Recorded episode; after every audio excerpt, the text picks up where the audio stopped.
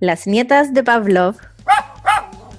La información entregada en este podcast está pensada para difundir conocimientos y ser usada de manera referencial. Las recomendaciones dadas son a modo general y pueden no ser aconsejadas en un caso puntual. Este podcast no reemplaza una consulta con un especialista conductual. Hola, hola, bienvenidos a todos al capítulo 12 de Las Nietas de Pavlov. Soy Pamina Horlager, médico veterinario, máster en etología aplicada entrenadora animal y entrenadora canina certificada por la IABC. Hola, soy Camila Tolchinsky, entrenadora canina profesional, animal training, peluquera canina y terapeuta de flores de Bach para mascotas. Hola, soy Carmen Arroyo, soy médico veterinaria, entrenadora animal, diplomada en etología clínica y ahora por fin certificada Fear Free. ¡Bravo! Eh, ¡Felicitaciones! Gracias, estoy muy feliz. Más adelante haremos un capítulo sobre qué significa el Fear Free. Sí, sí porque es súper interesante. Eh, antes de comenzar con el capítulo, queremos dar las gracias a nuestros auspiciadores, Medvetarom, WeCare Pets, Benupet y el perro de tela. Y también queremos darle las gracias a nuestros nuestras colaboradoras del último concurso, que son Violeta Nativa y Lizzie Bazar. Eh, eh, gracias. Si están escuchando esto antes de que tiremos el concurso, recuerden ir a participar. Aún quedan días, sí. El jueves 11 tiramos el concurso, solo para avisar a los que estén escuchando el viernes 12 y quieran saber. El capítulo de hoy va a ser muy variado. Vamos a comenzar hablando sobre cómo enseñarle a nuestros perros a ir al baño. Eh, nuestro personaje histórico que ganó en la encuesta de Instagram, Flipper, una noticia sobre un mono al que se le implantó un microchip para jugar videojuegos y el meme de el gato y el pepino. Así que vamos a comenzar con Carmen. Cuéntanos un poquitito sobre el tema del baño y los perritos. ¿Me trataste a usted? Filo, ya. Este tema es súper interesante. Saludos a Eugenio Queno Achondo, que nos propuso el tema. Eh, este es un tema súper interesante porque eh, los malos hábitos de casa, eh, los problemas de la eliminación del pipí y de la caca, eh, es una de las razones más importantes, una de, por las que la gente termina abandonando ciertos perros o devolviendo los perros que adoptaron o compraron, cachorros o incluso adultos. y es un comportamiento que tenemos que trabajar que es absolutamente un problema nuestro y no de nuestro perro, y depende de nosotros y no de él. Eso es súper importante de tener en cuenta, ¿ya? Eh, aunque voy a estar hablando más que nada de cachorros, esto también va a ser aplicable a perros adultos, eh, pero ahí voy a hacer algunas distinciones. Bueno, para partir, quiero que entendamos un poco cierta información con respecto al pipí y a la caca de nuestro perro eh, advertencia, voy a decir muchísimas veces la palabra caca y pipí, eh, como que tenemos una fijación con ella, tenemos muchas anécdotas del pipí y de la caca, como que nos encanta hablar de esto. A mí me encanta hablar de esto. Sí, siempre la sacamos a colación. y no tenemos tabú con ese tema.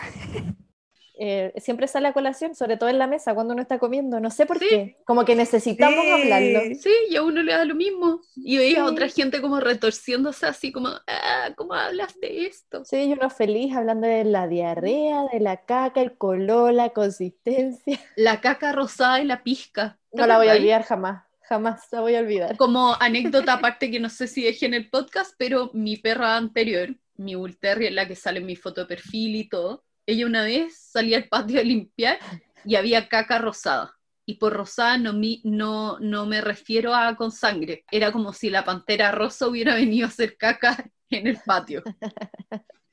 Y yo entré en pánico, tomé unas bolsas Ziploc, recogí toda la caca que pude y me fui al veterinario. Llegué al primer veterinario y me decían, no tenemos idea como, ¿por qué es rosada? y era como rosada pálida pasé como por cuatro veterinarios antes que uno me dijera que probablemente porque la tocó a través de la bolsa y se desarmaba un poco como papel maché. Y claro, después encontramos que se había comido como una caja y no sé por qué se tiñó rosa, pero su caca era rosa. Así que la caca de la pantera rosa. Muy común. La pizca me hizo subir muchas historias de caca. Ya, siguiendo.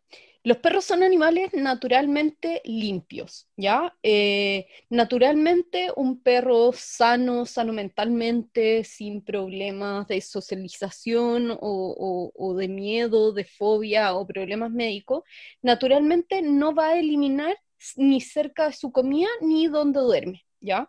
De hecho, si vemos que nuestro perro empieza a eliminar eh, encima de su cama, en el plato de comida, eh, se hace y se queda dormido encima, cosas así, puede ser signo de algo más allá. Y tenemos que hablar. Eso lo vamos a igual hablar un poquitito más adelante.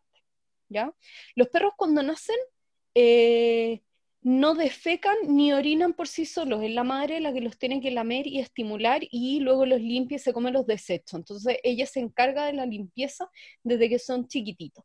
Alrededor de los 15 a 20 días ya empiezan a eliminar por sí solos y entre más crecen, más se alejan de su nido y hacen más y más lejos, con ciertos errores porque también no tienen un control de esfínter eh, totalmente desarrollado. De hecho, el control de esfínter de un cachorro recién va a estar eh, bien desarrollado alrededor de los siete u ocho meses en promedio. Así que eso también tenemos que tener eh, en cuenta cuando entrenemos a nuestro perro y lo trabajemos este tema. ¿Ya? Em, también los perros aprenden muchas veces a orinar y a hacer caca por la textura del piso donde hacen. Entonces, perros que se acostumbran a hacer en el pasto, después siempre van a buscar pasto para poder orinar o eh, defecar. Y en cambio, por ejemplo, perros que han sido criados a canil mucho tiempo en malas condiciones, después se acostumbran, o no solo en malas condiciones, pero cuando están acostumbrados, por ejemplo, al cemento, van a buscar pisos de cemento. ¿Ya? Y también la crianza canil puede traernos problemas porque al tener un, un lugar tan pequeño, eh, los perros de repente se acostumbran a convivir con su caca y con su pipí y después ya no son tan limpios porque aprendieron como a acostumbrarse a que les dé un poco lo mismo eso. Yo tengo el ejemplo en la Lulu. A la Lulu le da lo mismo ese tema. Ya.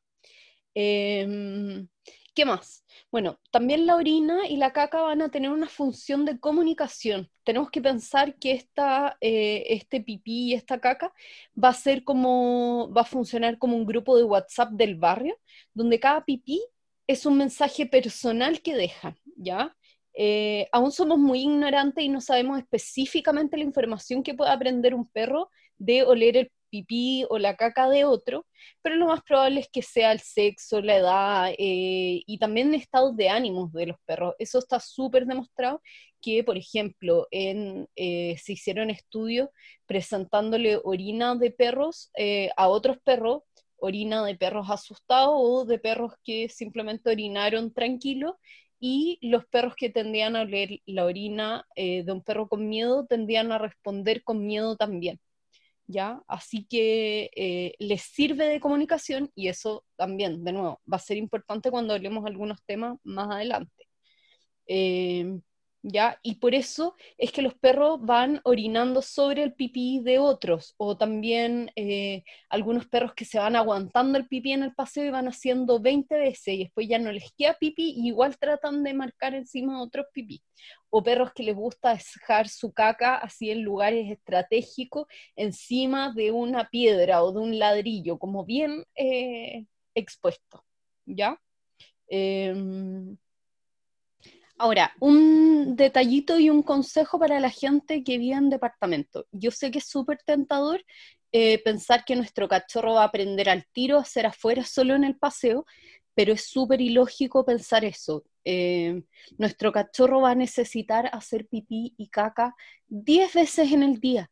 Voy a estar dispuesto a estar bajando, no sé, los siete pisos de mi departamento afuera cada vez que tenga que hacer prefiero yo al principio darle un espacio adecuado en la casa para que pueda orinar y hacer caca eh, de manera correcta y no cometa errores, porque necesito jugar a que mi perro lo logre y, ayudarlo a que sea exitoso y también eh, a yo tener éxito en este plan para no frustrarme. Ya, entonces, para partir, eh, yo voy a dividir este proceso de enseñanza o las etapas las voy a dividir en cuatro. Anticiparnos, prevenir, pagar acierto eh, y la cuarta es ignorar y limpiar mis errores. Eso se los voy a recalcar todo el tiempo. Los errores no son del perro, son míos, ¿ya? ¿Por qué? Porque tenemos que pensar que un perro que tiene ganas de hacer pipí o tiene ganas de hacer caca, va a hacer caca y eso lo va a aliviar inmediatamente y va a ser autorreforzante porque ya solo el alivio es suficiente. Imagínense ustedes cuando vienen, no sé, de vuelta a la casa de la pega y, vienen con ganas de ir al baño y que cada vez eh, tienen más ganas y no se aguantan y el alivio cuando por fin llegan a su baño y se sientan. Eh, es un alivio. Imagínense su cachorro. Y su cachorro no entiende esta regla de no adentro de la casa o afuera de la casa. Él entiende su cama, su plato y el resto es terreno disponible. ¿Ya? Entonces van a ser mis errores. Em, entonces, vamos a partir por anticiparnos hay una regla que se ocupa harto, hay variaciones de la regla y la que a mí me gusta es un poco más exagerada y en el fondo tomo los meses de mi cachorro, eh, el número de meses, le resto uno y eso va a ser en hora. Entonces, por ejemplo, cuando tengo un cachorro de dos meses, voy a estar esperando entre pipí y pipí una hora. Es decir, si mi cachorro llegó y hizo pipí a las 10 de la mañana, yo ya a partir de las 11 voy a estar llevándolo constantemente a su baño hasta que haga pipí. Ahora, tengo que haber definido un área de baño. Yo sugiero que al principio sea más o menos grande y después la vamos reduciendo. Y ahí vamos a ver qué pasa cuando no puedo vigilar a mi perro. ¿Qué superficies pueden ser? ¿Qué alternativas tenemos? Tenemos los cajones de pasto natural, tenemos eh, las bandejas con pasto sintético, tenemos las sabanillas, tenemos el diario y francamente depende del gusto de cada uno, depende del gusto de nuestros perros, em, va a depender mucho ahí, ¿ya? Entonces vamos a estar llevando nuestro cachorro cuantas veces le corresponda. También tenemos que tener claro que los perros son eh, de rutinas y va a haber situaciones donde es más predecible que ellos quieran orinar. Por ejemplo, si acaban de despertar de una siesta larga, la vejiga se estuvo llenando durante ese tiempo. Entonces yo voy a aprovechar y cuando se despierte lo voy a llevar inmediatamente. Me voy a adelantar a que él tenga ganas la que otra situación común después de que han estado jugando. Y entre medio del juego, a veces cuando están así como el juego súper intenso mucho rato, casi siempre hacen como una pausa que se desvían como un segundo del juego y tú decís, va a mear. O sea, si lo veo jugando mucho rato, de repente voy a hacer una pausa como para un pipí y van a volver a jugar. Y cuando entrenan también. Si está entrenando y está muy concentrado también, o después de comer. Esas son como las clásicas, ¿ya? Entonces, tengo que tener claro también de estar muy atento y por qué soy súper como insistente en esto de estar atento es porque en conducta, cada vez que nosotros practicamos o cada vez que ocurre una conducta, ese camino, esa vía se va como pavimentando. Tenemos que pensar que la conducta va a ser como estar marcando un camino. La primera vez que pasó, igual dejé una marca así en un potrero con pasto, igual dejé una marca del pasto aplastado. Pero todavía podemos recuperarlo y si nadie más pasa por ahí, el pasto se va a recuperar y nadie se va a dar cuenta en un par de días que yo pasé por ahí. Pero si esa conducta se empieza a repetir y a repetir, cada vez va a quedar más marcado, más marcado y va a ser más difícil que se borre y va a terminar siendo una autopista con asfalto que no voy a poder cambiar o me va a ser muy difícil de cambiar. ¿Ya? Entonces necesitamos evitar al máximo los errores. También puede ser que mi perro tenga otras situaciones en las que tenga que tener claro que hace esto. Por ejemplo, eh, cuando llego de trabajar, por ejemplo, quizás se emociona y yo no sé si está durmiendo o es solo de la emoción, y me ve, se hace unas gotitas de pipí de emoción y después para y se hace un pipí. Yo me tengo que adelantar a eso, entonces cuando yo llegue y lo salude, lo llevo eh, al tiro a su baño, ya a su zona, idealmente delimitada, como les decía, yo prefiero ponerle un cerquito o algo para ayudarlo a que no se me arranque y haga pipí afuera, ya, súper importante. Ahora, esto va a ser cuando yo pueda estar atento a mi perro y vigilándolo. ¿Ya? Pero también voy a tener otras circunstancias donde no lo voy a poder estar vigilando. Por ejemplo, me voy a ir a duchar y tengo que dejarlo solo o voy a salir a comprar, o tengo una reunión, estoy haciendo teletrabajo, pero tengo que tener una reunión y no puedo estarlo mirando. Entonces, en ese minuto tengo que preocuparme de prevenir los errores. En esta situación, yo tengo que preocuparme de prevenir los errores, ¿ya? Mi perro no se puede equivocar. Donde sea que haga, está correcto. Entonces, lo que yo voy a hacer, al principio sobre todo, lo voy a dejar en un lugar donde haga donde haga está correcto. Entonces lo voy a dejar en una pieza, en un baño, en un corral, en lo que sea, y todo va a estar tapizado de, de sabanilla o de diario o lo que sea, cosa de que no se equivoque. No puedo dejarlo eh, con espacio para errores porque en el fondo se va a ir practicando esta conducta que ya hablamos. Vamos a ir cementando este caminito de, de, de una rutina incorrecta que no es la que yo quiero. Ahora, esto fue antes de que hiciera pipí o hiciera caca. ¿Qué va a pasar cuando esté haciendo? ¿Ya? Aquí vamos a pasar al pagar por los aciertos. Yo necesito dejarle súper claro a mi cachorro que lo que él está haciendo es valioso. Si él hace pipí o caca en el lugar que yo quiero, en un lugar correcto, yo lo tengo que felicitar mucho. Si tienen un perro tímido, por favor no lo presionen porque lo van a asustar y eso va a funcionar de castigo. Pero suave le dice muy bien, súper, muy bien, con una voz y un tono feliz y tranquilo y le dan un premio. Ustedes le van a empezar a pagar a su perro por estos pipí y estas cacas.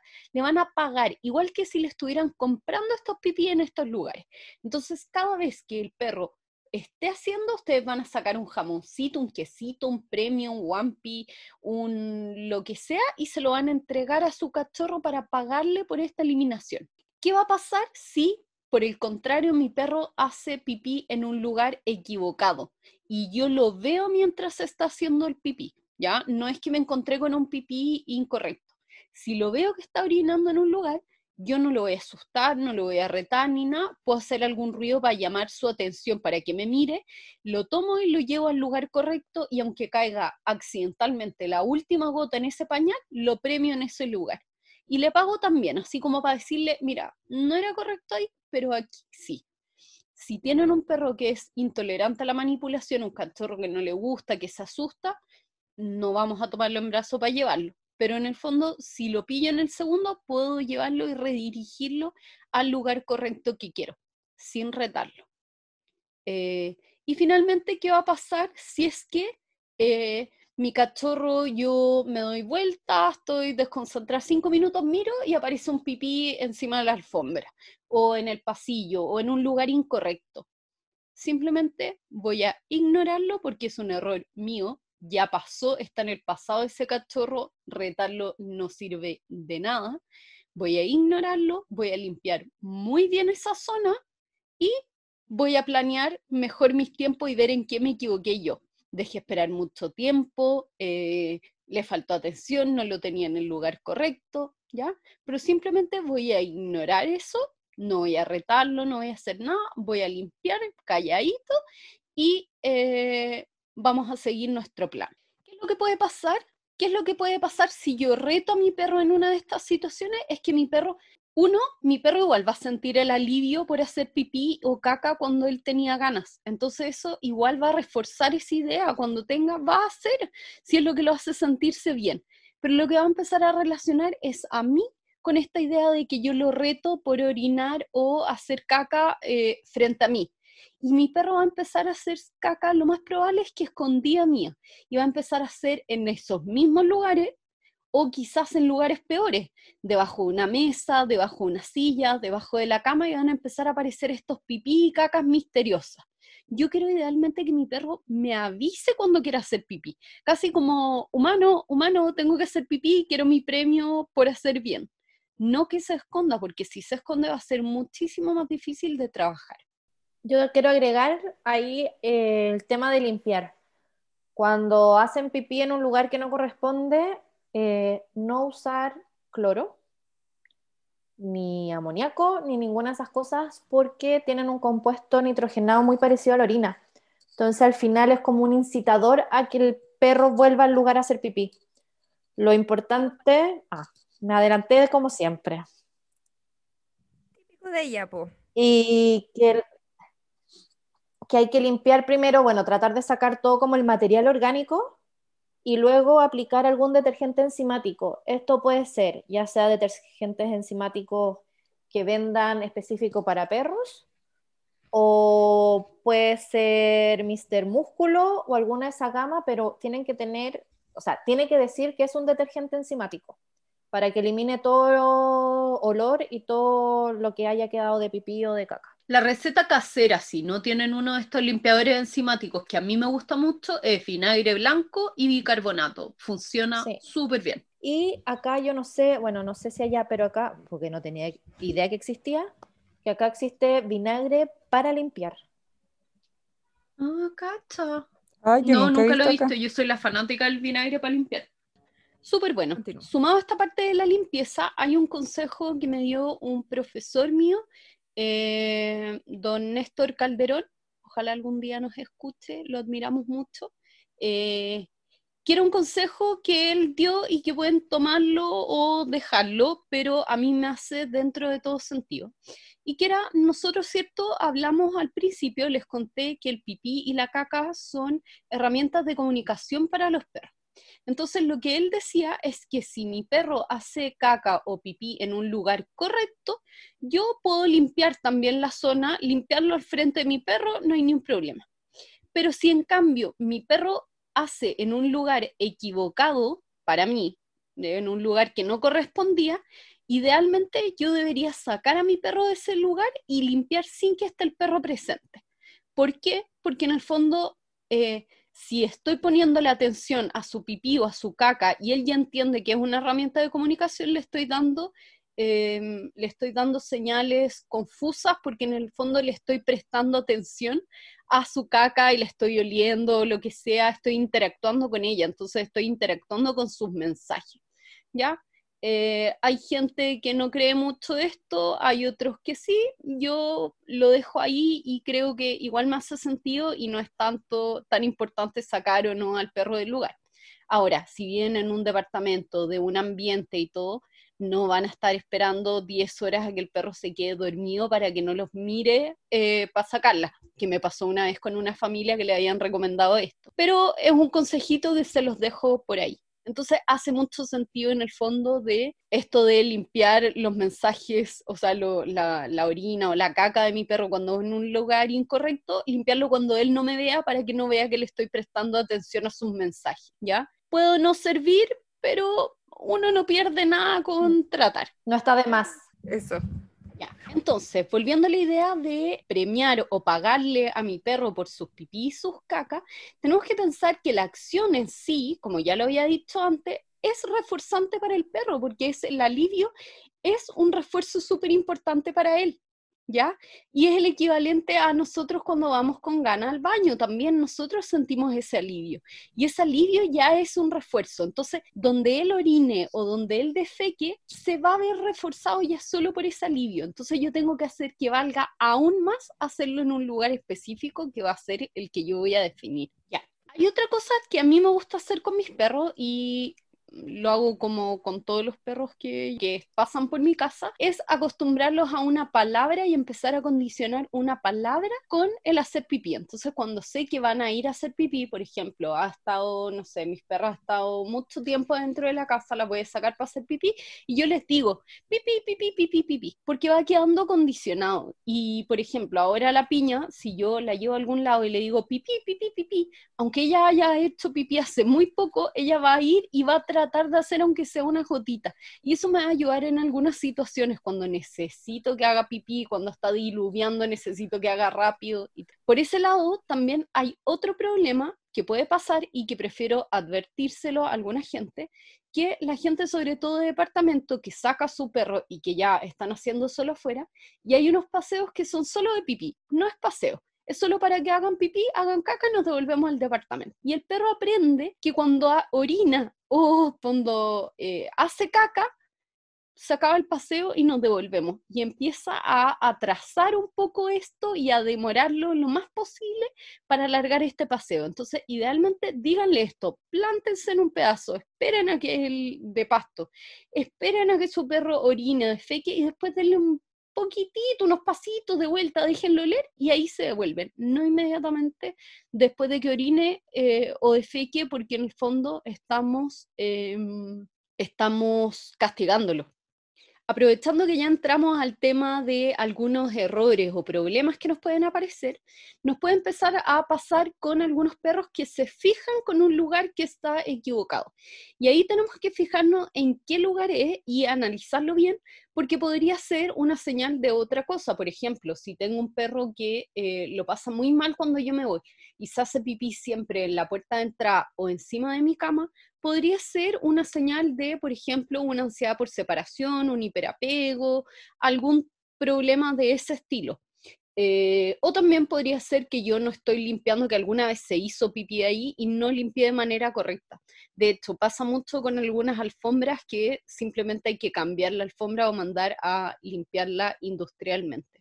Y lo otro, un paréntesis con lo que dijiste, de eso de uno que a medida de que más cerca está del baño, como que más ganas te dan. Entonces a veces el perro puede estar lejos del lugar donde quiere hacer pipí y no llega, pero llega así como en la orillita del pañal, ¿cachai? Que alcanza a poner las patas adelante, pero el poto le quedó afuera. Sí, la intención es la que vale, porque quizás todavía él piensa que con las patitas adelante ya tocó la superficie donde tiene que hacer pipí, no está pensando que el poto le queda afuera. Y también junto con eso, que si es que vivimos en un lugar muy grande, eh, obviamente intentar colocarle el baño a un lugar donde va a llegar, porque si no sé, pues, estamos en la habitación y tenemos que llegar a la cocina que queda mm, a no sé cuántos metros, lo más probable es que el perro se haga en el camino. Otro problema que me puede pasar es con perros, por ejemplo, que durante el paseo no orinan ni defecan, ¿ya? Y eso no es tan poco frecuente. Ahora, ahí vamos a tener una, como tenemos una eh, diferencia de opiniones con la Cami, que ella cree que es más común uno y yo creo que es más común otro por lo que nos ha tocado. En mi experiencia me ha pasado más con perros que son muy tímidos, porque acuérdense que el pipí y la caca le dejan información a otros perros. Y a mí me pasa con perros que son muy tímidos o muy ansiosos, que no quieren dejar esa información y no hacen, y hasta que no los relajo, no son capaces de hacer pipí o de hacer caca. Cami, ¿lo tuyo? Sí, o en cachorros que está como tan reforzado una superficie, por ejemplo, el pañal o el diario, que es como, tengo que hacer aquí, y es como, mierda, en la calle no tengo esa superficie para hacer. Entonces, como enseñarle otra superficie, por ejemplo, perros de que quizás nunca han hecho en el pasto, hacer por primera vez en el pasto, y que es lo que queremos que hagan en el paseo, es así como fiesta mundial, un millón de premios. Y en estos casos, después del paseo, mi perro llega como desesperado a la casa, como, oh, por fin, llega y se hace pipí y caca cuando recién llegó del paseo y uno dice, pero si acabamos de salir, ¿por qué no hiciste afuera?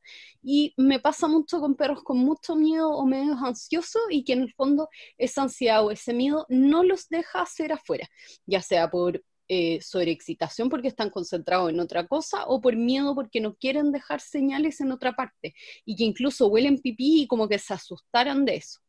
También hay otros que eh, en el fondo es por la emoción del paseo, esta sobreexcitación. En el fondo están tan emocionados con todo que se les olvida cuando llegan a la casa es como, ¡ay, qué bien lo pasé! ¡ay, verdad que tengo ganas de ir al baño! Y hacen pipí adentro. ¿Ya? Mm. Y eso hay que trabajarlo de otras maneras, pero ahí la recomendación es que se asesoren por un profesional y muchas veces se va a solucionar con el tiempo, pero hay que verlo.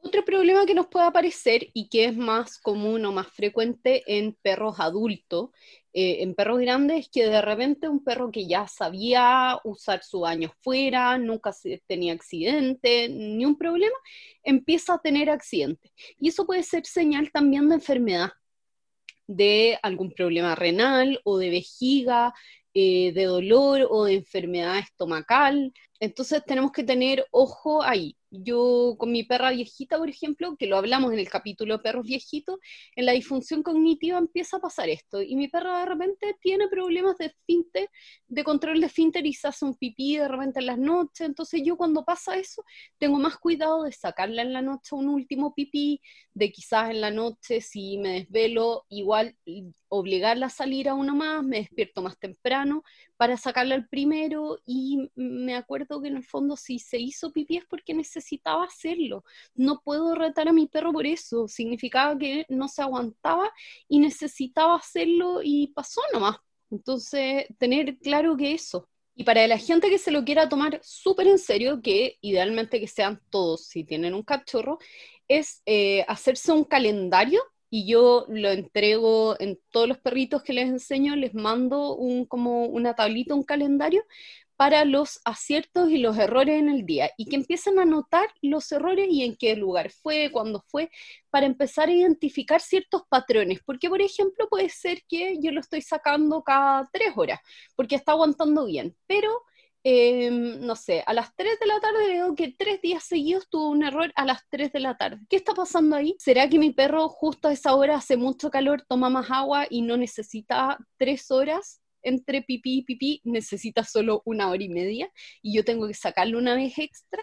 Entonces así me voy poniendo como el parche ante herida y voy entendiendo qué es lo que está pasando con mi perro. Así es mucho más cuadrado quizás de trabajarlo, pero es importante. Entre más consistentes sean y, más cuadrados sean para esto, más fácil va a ser para su perro entenderlo y para que vean progreso y, y mejora. Yo quería agregar una cosa, que no sé, creo que no lo dijiste, que en general, bueno, de adultos también, pero en cachorros se nota mucho también estas conductas ritualizadas que hacen antes de hacer pipí o caca, que es cuando empiezan como a olfatear mucho el suelo, a hacer estas vueltecitas, girar en, como en el propio eje, como buscando la posición que más les gusta para hacer sus necesidades. Entonces, estar pendiente de que si es que notan que ya empieza con esa actitud y no están cerca del pañal o donde quieren que haga pipí o caca, llevarlo inmediatamente y no esperar al querrá hacer pipí, querrá hacer caca, y cuando ya lo está haciendo sea como, oh, rayos, sí, iba a hacer pipí. Oh, sí, se me había quedado fuera eso. Súper importante ver esas señales.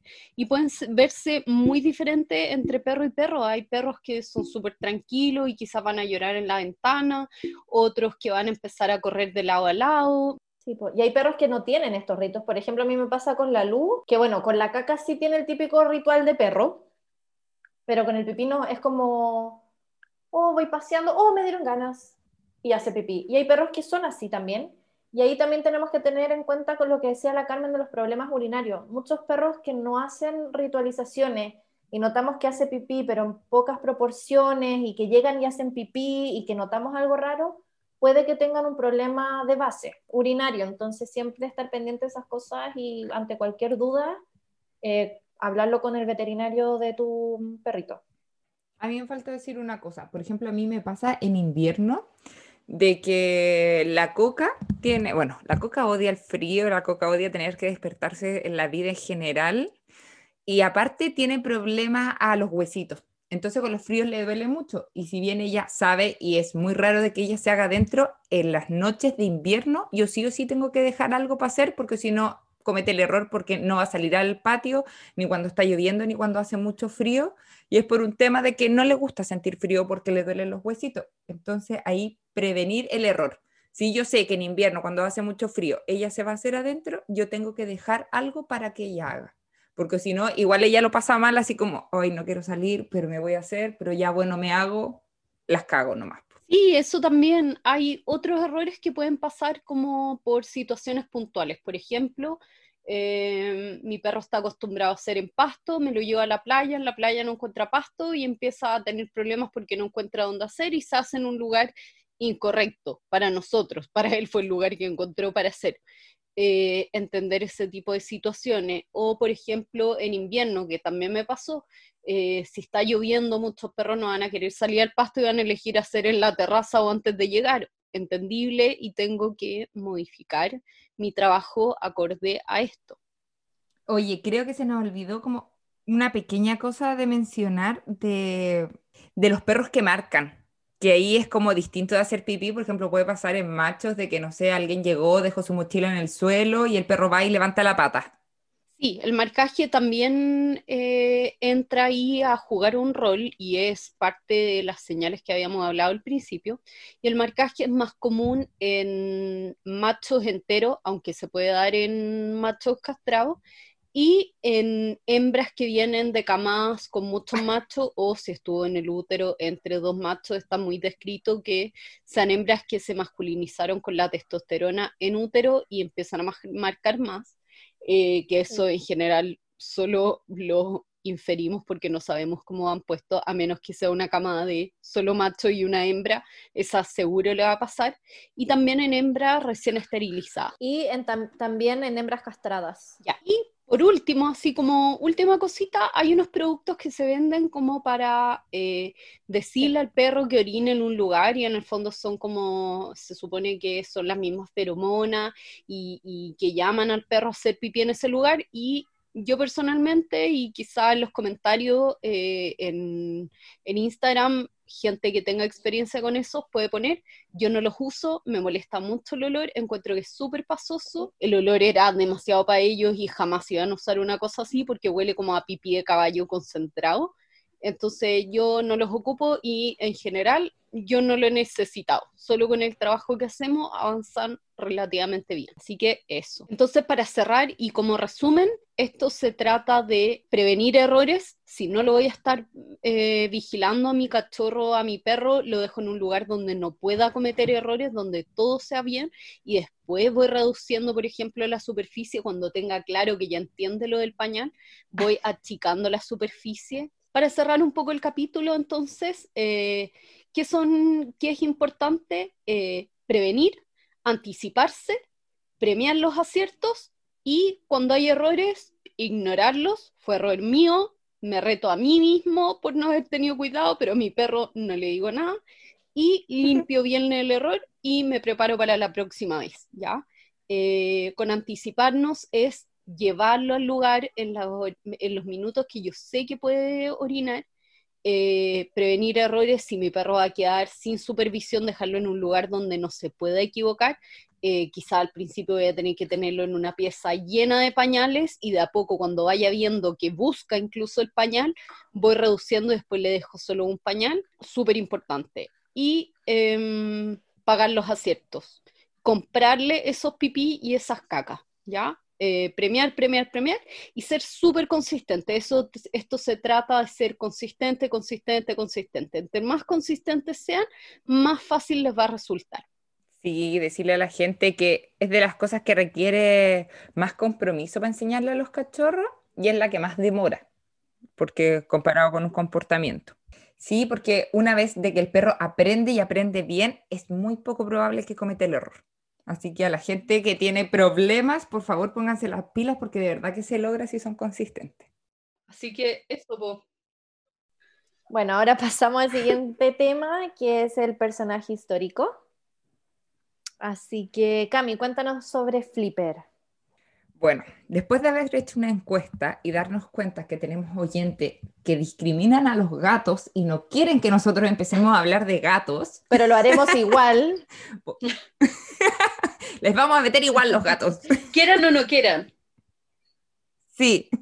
Así que les hablaré de Flipper, el ganador. ganador de la encuesta.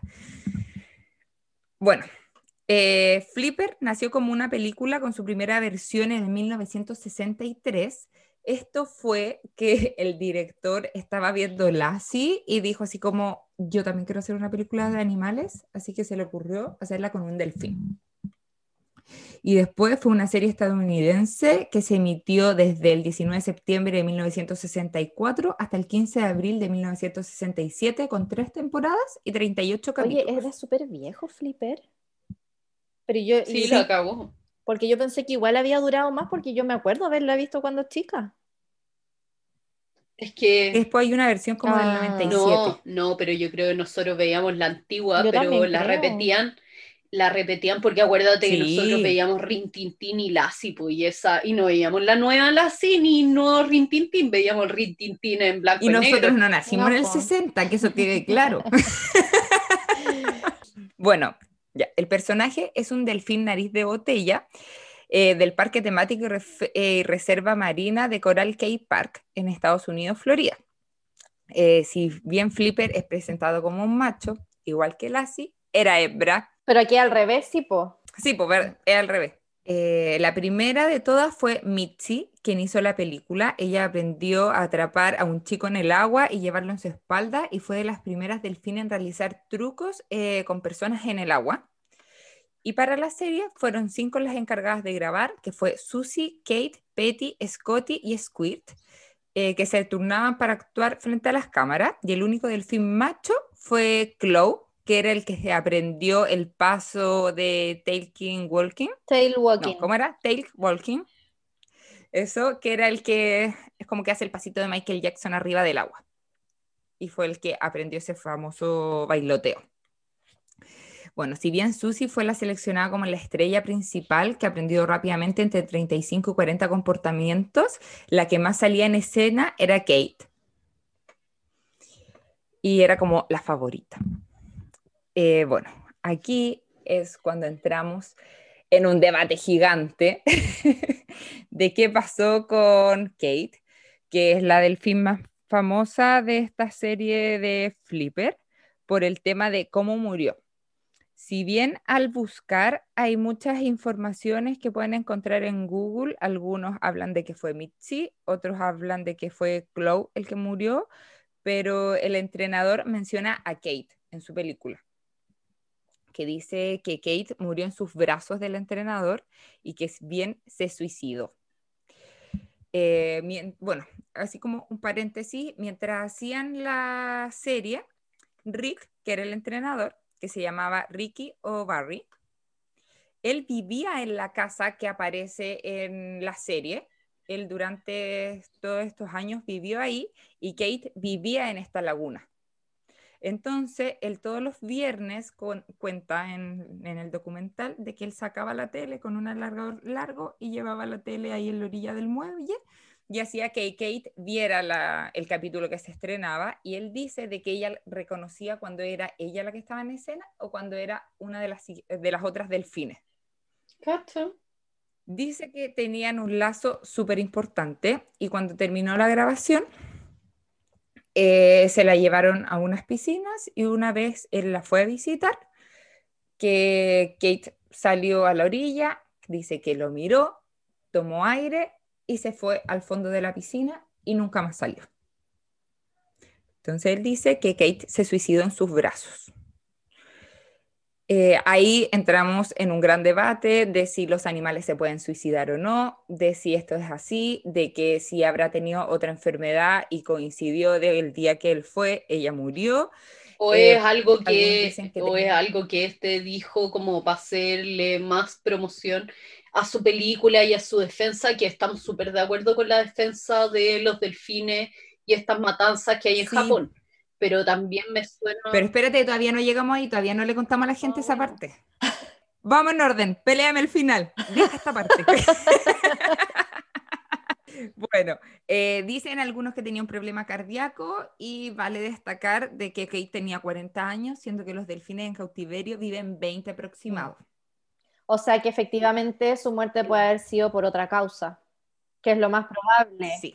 De vieja, bueno, él en este mismo documental lo dice así textual. Los delfines y las ballenas pueden dejar de respirar si ellos lo deciden. Y él dice que eso fue lo que hizo Kate. Rick lo afirma con seguridad de que fue lo que pasó, lo dice en su documental de Code. Este fue un documental que fue premiado por las denuncias y las imágenes que consiguieron de las matanzas de delfines que se hacen anualmente entre septiembre y abril en Taiji, en Japón. Yo empecé a ver el documental el otro día cuando estaba investigando sobre esto y la verdad es que no lo tengo. Es duro, es súper fuerte.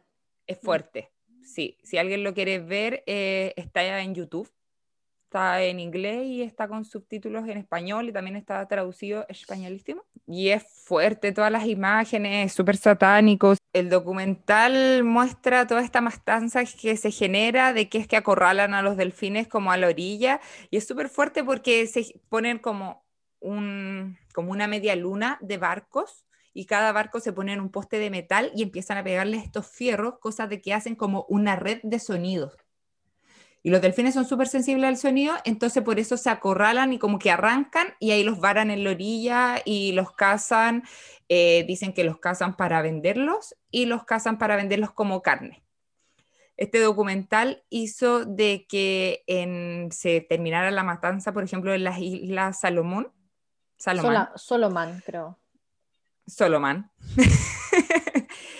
y también que se sacara la carne de delfín en muchos menús, por ejemplo, de colegio y algunos lugares. Entonces, el documental en ese sentido es súper bueno, pero también se puede ver como animalistas extremos, porque ellos también quieren liberar delfines que están en cautiverio y liberarlos con esta como una frase que me puedo tirar a mucha gente encima, que esto de que mueran en libertad a vivir en cautiverio, que es la frase que dicen muchos animalistas, pero si bien como lo aprendimos con Keiko, no todos los que han estado en cautiverio pueden vivir en libertad porque no van a saber vivir. Los delfines viven en manada, igual que las orcas y que las ballenas, en manadas grandes y son súper sociables. Entonces no sabemos si nunca han compartido con otro grupo de delfines, si van a vivir en libertad, si lo van a soltar y simplemente van a morir, que no saben cazar. Entonces ahí es un tema, un gran debate. Ustedes eligieron este tema de debate. Todo culpa de ustedes. Nos hicieron meternos en estos temas.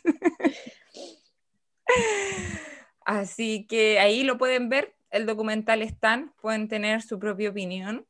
Si quieren nos pueden escribir su opinión, si creen que se suicidó, si murió de manera natural ahí. Yo no estoy dando mi opinión, solamente estoy diciendo lo que leí en internet y lo que vi en el documental. Lo importante también es decir que, a ver, creo que ya lo hemos hablado con lo de Keiko, de que para ciertos animales, ciertas especies, es, es importante eh, el tema del cautiverio, como lo comentamos con las ranitas del loa, que las tuvieron que quitar de su ambiente para poder salvarlas. Sí que es verdad que los delfines y la, bueno, todos los, los, mamíferos marinos es súper difícil de mantenerlos en cautividad, eso no lo podemos negar, por el tema de la salinidad del agua, el pH, uno tiene que clorar el agua igual, entonces tienden a tener problemas que en vida silvestre obviamente no tendrían, pero no podemos olvidar también que ahora se sabe mucho más y se tiene mucha más tecnología de la que se tenía en los años 60 cuando estaba Flipper, también cuando se tenía Keiko en, en cautividad, entonces que las condiciones también han mejorado para esto estos animales. Entonces, hay veces hay que ver los pros y contras en el sentido de que, ¿qué se justifica más? ¿Tirar al animal a su medio ambiente, independiente de que lo va a pasar mal y que al final es maltrato porque va a morir como en agonía, o intentar darle la mejor vida posible que tiene en cautividad, en piscinas claro. más grandes, con otra alimentación más variada, etcétera? Sí, bueno, hay que destacar que, por ejemplo, contactaron a Rick, él era marino, y lo contactaron para hacer la película de Flipper fueron, cazaron estos delfines y él, el primer delfín que entrenó, fueron estos. Ellos aprendieron en la práctica. Él no era de que se dedicaba a entrenar, eh, entrenar delfines antes, sino que lo contrataron para esto y aprendieron ahí. Fueron de los primeros delfines entrenados y entonces fue como todo en ensayo y error. Claro. Bueno, él creó Dolphin Project, lo pronuncié Dolphin, bien. The Dolphin Project. Dolphin Project, una organización internacional dedicada a la liberación en un medio natural de todos los delfines y ballenas en cautiverio. Eh, dice que ha estado muchas veces preso porque son de los que se meten a estos acuarios, se roban los animales y los liberan. Ay, sí. Incluso eh, en este documental le preguntan así como, ¿cuántas veces ha estado preso, detenido? Y él como irónicamente le responde, este año. Claro, Dios mío. Sí, así que bueno, toda esta información está en internet. De Dolphin Project tiene página web. Eh, The Cove, la película también tiene página web. Y ahí se van a dejar los links. Es un gran debate. Bueno, ¿algo más que agregar tú, Carmen? ¿Quieres comentar algo? ¿O ya la funa se va directa nomás? Ya, yo voy a comentar que yo no soy de los que crea que el delfín se suicidó. O sea, quién sabe. Quizás en unos años más descubramos que efectivamente los animales pueden tener conciencia de esto y pueden estar tan depresivos que pueden tener conciencia de terminar con su vida, pero no sé. En este minuto no me calza.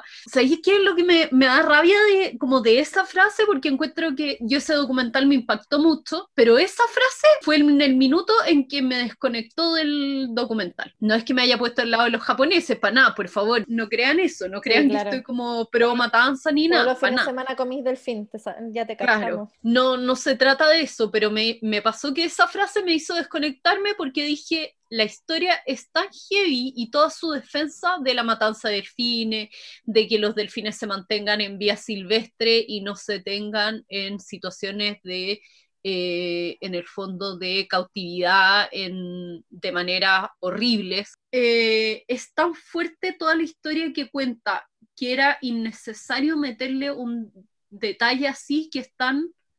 Eh... Es que al final es algo más como sensacionalista. Sí, es, esa es la palabra que buscaba. Entonces, a mí eso de la historia de Flipper como que me dejó, o sea, no de Flipper, pero de este delfín me, me dejó como con una mala, como con un gusto amargo, como, ¿era necesario poner esto? O sea, tú mismo dijiste que los delfines no viven tanto, que este delfín tenía como 40 años y los delfines sí, respiran voluntariamente y sí, puede haber dejado de respirar, pero eso significa que todo delfín que se muera se suicida porque decide dejar de respirar. No, se enfermó y se murió, perdió la conciencia, estaba mal, estaba viejo, ¿cachai? Pero Sí, porque lo podrían haber vendido Ah, no de sé. otra manera. Claro, hay otras explicaciones que pueden ser la, la causal. Sí, si esto fuera como un libro, esto sería lo que escribió un escritor fantasma y no lo escribió el autor. Sí. Esto fue por darle más bombo. Y, y me molestó porque yo creo que en todo esto tenemos que ser lo más honestos para avanzar con honestidad, porque si empezamos a irnos en argumentos así es como... Es que también puede Sí. ser como el ojo que lo quiere ver, pues, ¿cachai? Por ejemplo, él lo podría haber dis- visto distinto, así como, no, justo murió el día en que yo lo fui a ver y se, se despidió, me miró y se fue, ¿cachai? A lo mejor estaba esperando verme y se Claro. dejó ir. No sé, lo podéis vender así también. Porque está bien, o sea, yo también encuentro que, como ya lo hablamos, o sea, sí, claro, si nos remontamos a esos tiempos, obviamente la forma en que ellos agarran, reproducían o tenían animales en cautiverio, animales silvestres, era quitándolos de su medio. Por un lado, yo, bu- bueno, con todo lo que hay ahora, encuentro que es injustificado no ser que sea estrictamente necesario, pero en esos tiempos era lo que había y no por lo que pasa, pasó en el pasado, vamos a creer que se sigue haciendo. Obviamente en algunas partes precarias lo deben seguir haciendo, pero en general los que están certificados, los zoológicos, los acuarios que están dentro de estas organizaciones eh, internacionales, tienen que cumplir ciento- ciertos estándares y se están haciendo las cosas mejor. Entonces, decir como liberemos a todos, no más rejas, no más jaula, al final, ¿qué? ¿Dónde vas a liberar un león que se ha criado toda su vida, no sé, en Santiago? ¿En Santiago? ¿Lo vas a tirar al cerro y decirle, ala, sé feliz? No, entonces, Con lo que hay ahora, ok, dedícate a fiscalizarlo, a que las prácticas sean lo mejor posible para estos animales, claro, pero no con falacias tan grandes como esta de se suicidó en mis brazos, ¿cachai? Como, como que en el fondo yo creo que esto es para tocar la fibra de gente como sensible y que se compadezca y quizá aquí me voy a tirar a harta gente que, que, que le cree esto de que se suicidó en sus brazos, pero yo creo que es tan sensacionalista y es justo eh, la razón por la que hablamos de no antropomorfizar, que a mí en general ese tema no me gusta tanto porque creo que también es separarnos demasiado de los animales y creernos demasiado distintos y creo que hay muchas características que creíamos que eran exclusivas nuestras que no son exclusivas nuestras, o sea, decir que mi perro siente miedo no es antropomorfizar, es reconocer una emoción que la tienen los animales nomás. claro.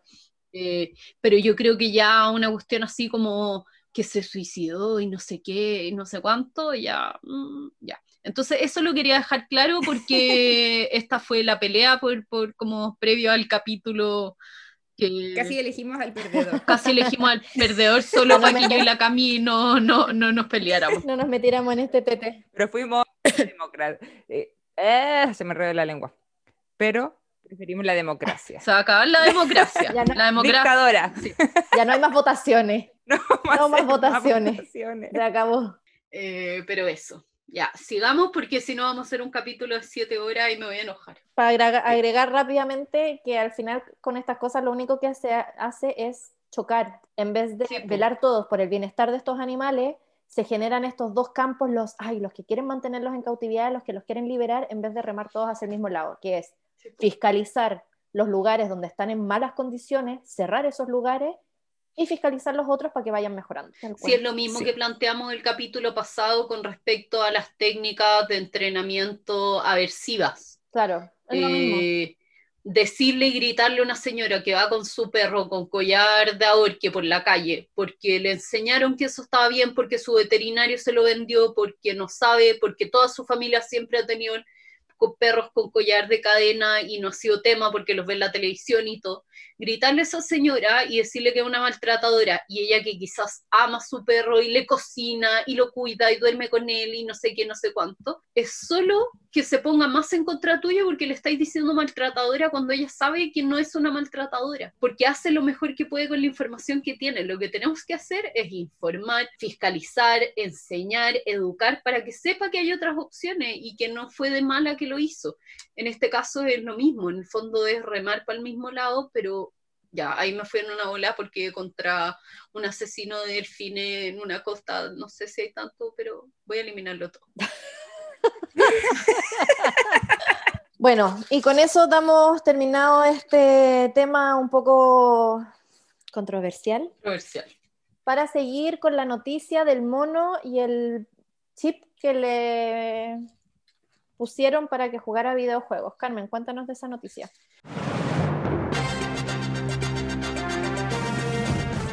Noticia de la semana.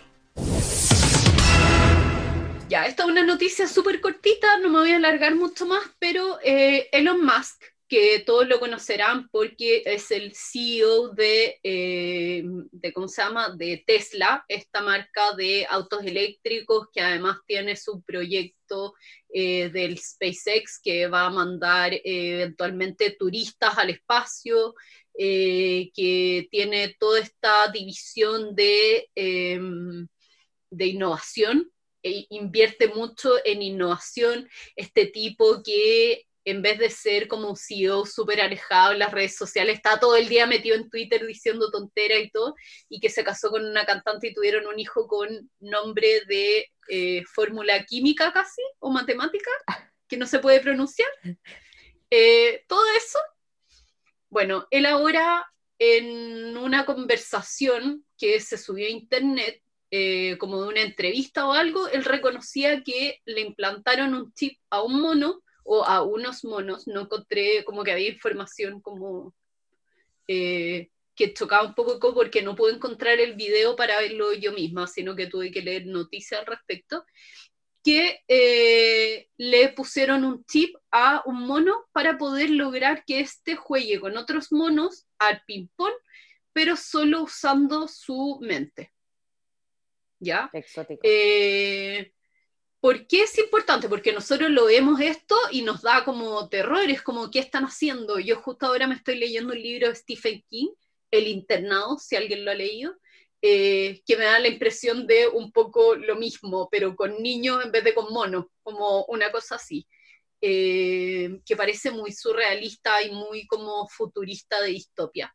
Pero lo que están trabajando, y más que explicaba, es que él quiere lograr eh, trabajar herramientas e innovaciones médicas para personas con eh, problemas de movilidad, con mm. de personas con paraplegia, con tetraplegia, con eh, enfermedades de otro tipo, como Parkinson, como ataxia, en el fondo todas estas enfermedades que limitan, y encontrar la manera de juntar la tecnología con nuestras capacidades para que sea nuestro cerebro encontrar la manera de que pueda volver a comunicarse con el medio. Oye, qué interesante. Y encontrar herramientas. Es súper eh, interesante. este proyecto ha sido súper criticado cuando salió y es como, ¿cómo están usando monos para esto? Y él dijo que, eh, según él, los monos se veían súper felices y contentos con esto y todo, que no me voy a quedar con sus palabras, porque de nuevo, hay que fiscalizar y toda la gente que hace experimentos dice que sus sujetos de prueba siempre son súper felices, pero, pero es súper interesante lo que está haciendo, pero también hay que tener cuidado y ver que aunque nosotros podamos creer que la experimentación con animales está súper atrás y va de salida, hay áreas en las que no está de salida, ¿ya?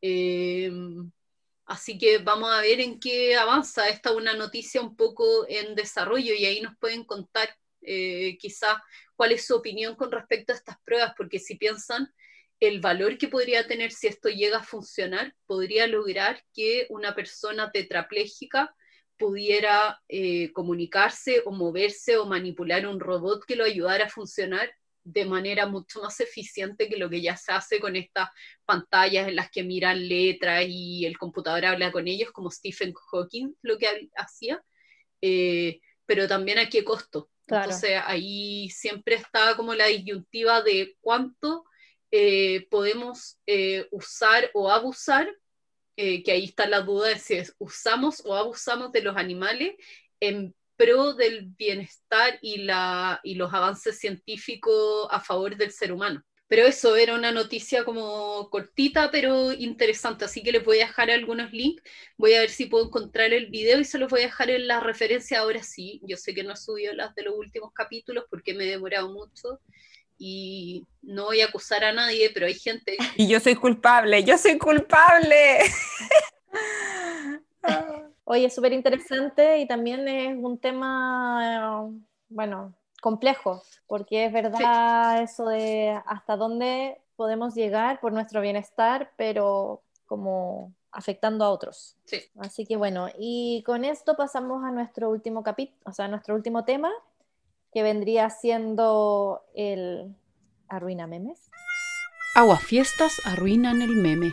Buena suerte evitando a los aguafiestas. Que voy a hablar sobre los gatos y, los pepinos.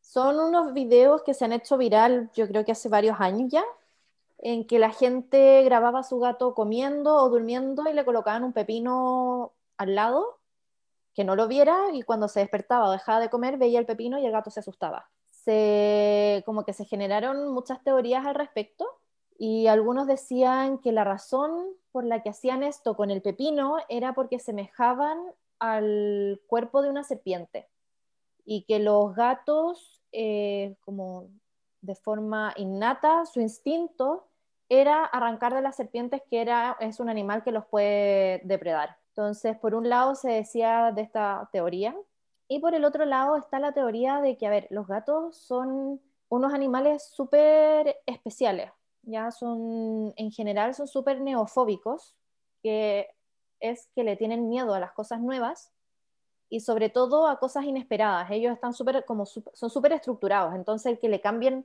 de hecho a veces cuando uno hace arreglos en la casa o hacen cambio de una, de una habitación, etcétera, es frecuente que muchos se estresan, algunos generan cistitis por estrés y eh, se cree que lo más probable también sea por esta razón por la que se asustan del pepino. Porque claro, a ver, está comiendo, está relajado, de repente le ponen un, objeto que no estaba, y cuando terminan de comer ven esta cosa aquí y obviamente se asustan. Es como nosotros, si estamos comiendo o estamos viendo algo concentrado y de repente viene una persona por detrás que no hace ruido y nos giramos y lo vemos, claramente también nos asustamos. No, no es que digamos, ah, hola, sí, llegaste. También generamos estos, estos sustos. Entonces, era más que nada eso. No, si ustedes creen que su gato va a reaccionar, no lo intente, porque en verdad es una situación muy estresante y que podría generarle un estrés prolongado. Entonces, evitam- evitemos hacer estas cosas que sí pueden ser muy chistosas, ver cómo el gato reacciona, se asusta, bla, bla, bla, pero al final eh, es un mal rato para, para ellos. Totalmente de acuerdo. Sí, eso, no sé si más. Bueno, y Sí, y aparecen harto. Sí, muy de Y acuerdo. aparecen harto. Ahora también hay un trend en TikTok que es de eh, dime la cosa más random a la que reacciona o que gatilla a tu perro. Y es pura gente como subiendo fotos de cosas que gatilla a su perro o con miedo o con aullidos o lo que sea. Y hay algunos que, claro, es chistoso porque ponte tú muestran un perro que ponen la canción como Someone Like You de Adele y en una de las canciones como cuando Adele sube la voz y así como ¡ah! el perro se pone a aullar y aullar así brigio y es como que está tranquilo y escucha eso y ¡guau! pero ya, y puede ser divertido y quizás como que crea que está aullando un perro y lo está imitando, qué sé yo, porque no se ve muy estresado el perro tampoco, aparentemente. Pero hay otros que es como, no sé, les ponen un programa de televisión y el perro se pone a atacar la televisión o cosas así, como, ¿para qué le vaya a estar generando eso? Claro. Sí, pues, y por ejemplo también eh, otro video que aparecía que fue el que tú me mandaste de una serpiente que perseguía al gato. Y ah, claro, una serpiente juguete. reaccionaba de forma más agresiva y es como no intentes hacer eso, no, ¿para qué sometes a tu gato a una situación tan estresante que incluso puede llegar a atacar? Porque al final también es ese el riesgo. Lo- los perros, eh, yo, eh, esta es mi opinión al respecto, siento que es más fácil protegerse de un perro que te va a atacar que de un gato, porque el gato tiene Mm. garras, tiene boca y zapatea más encima. Entonces, Sí, el acorralar a un animal que tiene varias formas de defensa y que más encima vas a romper tu vínculo con él al hacer estas cosas, no se justifica para ganar likes. Y, el, y además el estrés en gatos es mucho más como, o sea, es significativo en perros, pero adaptativamente es mucho más importante en los gatos porque no están diseñados y fisiológicamente para eh, estos cambios o estos estresores y puede tener consecuencias, aunque uno crea que es una tontera, puede tener consecuencias como eh, en su salud mucho más evidentes y más a corto plazo que en el perro. Sí. Quizá el perro va a aguantar varios de estos episodios y no va a tener como una consecuencia clara, ni va a empezar con problemas de salud al tiro y es como más resiliente en ese sentido. Pero el gato no, po. Sí, po. Entonces estar como jugando con la salud, no solo mental, sino que física también de, de mi gato, si ya no te interesa la salud mental, que, qué pena por ti, quizás no te deberías tener gato si no te importa. Eh, oye, hoy día estoy súper funable. Sí. Ya. Pero eh, no, no seguir. Sí. Tú eres el Grinch de hoy, Sí. no Sí. yo. Así que cuidemos la salud mental de nuestros animalitos y física, porque si se estresan, aumenta el cortisol en sangre y eso no es beneficioso, si es a largo plazo. Así que seamos conscientes y antes de replicar un video viral, pensemos bien las cosas y eso, poco más. Así que bueno, con esto terminamos el capítulo de hoy. Les quería recordar a todos los que nos escuchan que tenemos un descuento eh, de nuestro auspiciador El Perro de Tela. El código es Las Nietas de Pavlov y es un 15% de descuento. Tienen que ingresar a su página de internet, es el perro de tela.cl, ¿no? Sí. El, per- el perro de tela.cl y cuando van a hacer la compra, ahí les piden el código de descuento y lo ut- utilizan. Y también estén pendientes a sus redes sociales porque ella sube stock una vez a la semana y casi siempre se acaba el mismo día. Por eso muchas veces le va a salir agotado. Estar pendiente de las redes que- sociales. Recordar que nuestro concurso se cierra este jueves. Jueves. Jueves 11. 11. Que tenemos muchos premios. Y gracias por seguir escuchándonos. Ojalá les sigan gustando nuestros capítulos. Y cualquier duda, cualquier consulta, cualquier recomendación, ya saben. Al correo electrónico. Ayuda, auspicio, lo que sea. Sí. Si vieron películas también. Ah, eso, ¿verdad? Recomendación. Se me había olvidado, no la vi entera, pero me acordé mucho de Laika y Strelka, porque hay una película que es del 2010 que se llama Space Dogs, Perros del Espacio, y que es de un hijo de Strelka, que es el que se lo regalan al presidente Kennedy, y le cuenta a los otros perros del, de la familia Kennedy su historia y la de su madre y todo eso. Así que es muy interesante para que la vean si es que quieren. Acuérdense. Yo la voy Qué a ver. lindo, y yo les conté eso. Sí, yo ahora la voy a ver detalladamente. Me encantó. Así Me que- encantó la recomendación. Ya, Me pues. encanta. Así que estamos. Eso. Hasta el próximo capítulo. Chao. Chao, chao. Chao, chao.